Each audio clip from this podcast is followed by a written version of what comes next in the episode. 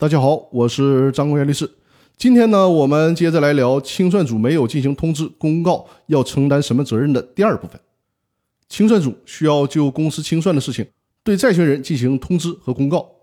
如果没有进行通知公告，那就视为清算组存在故意或者是重大过失。如果因此给债权人造成损失了，那清算组就得承担赔偿责任。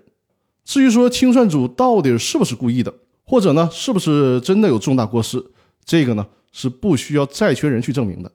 只要这个清算组该通知、该公告而没有通知和公告，那么就直接视为清算组存在故意或重大过失。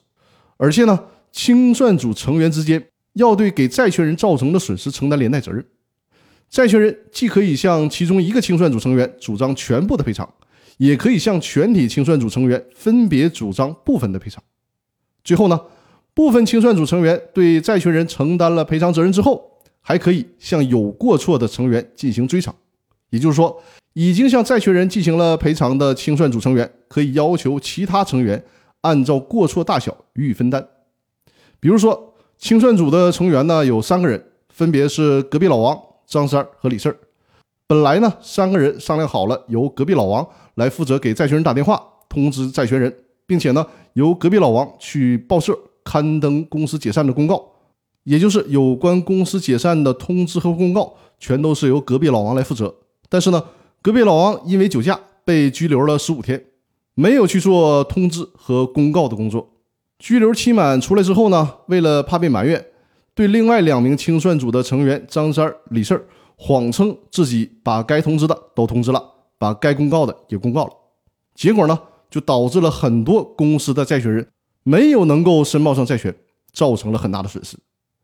按理说这是隔壁老王自己的过错，但是对不起，债权人可以要求隔壁老王张三、李四一起赔偿，甚至呢可以只要求张三和李四进行赔偿。张三和李四该赔的还得赔，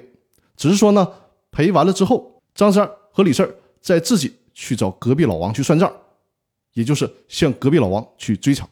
那么，关于清算组没有进行通知公告要承担责任的问题，就全都讲完了。那这周分享的内容就到这里了，还是请大家多多的订阅我的《公司法大爆炸》的音频栏目，同时呢，把我的节目转发给身边需要的朋友。当然了，把我的节目发朋友圈也可以，这就是对我。以及对《公司法大爆炸》这个音频节目最大和最好的支持了。那好，感谢各位听友，我们下周继续，祝大家周末愉快，下周再见。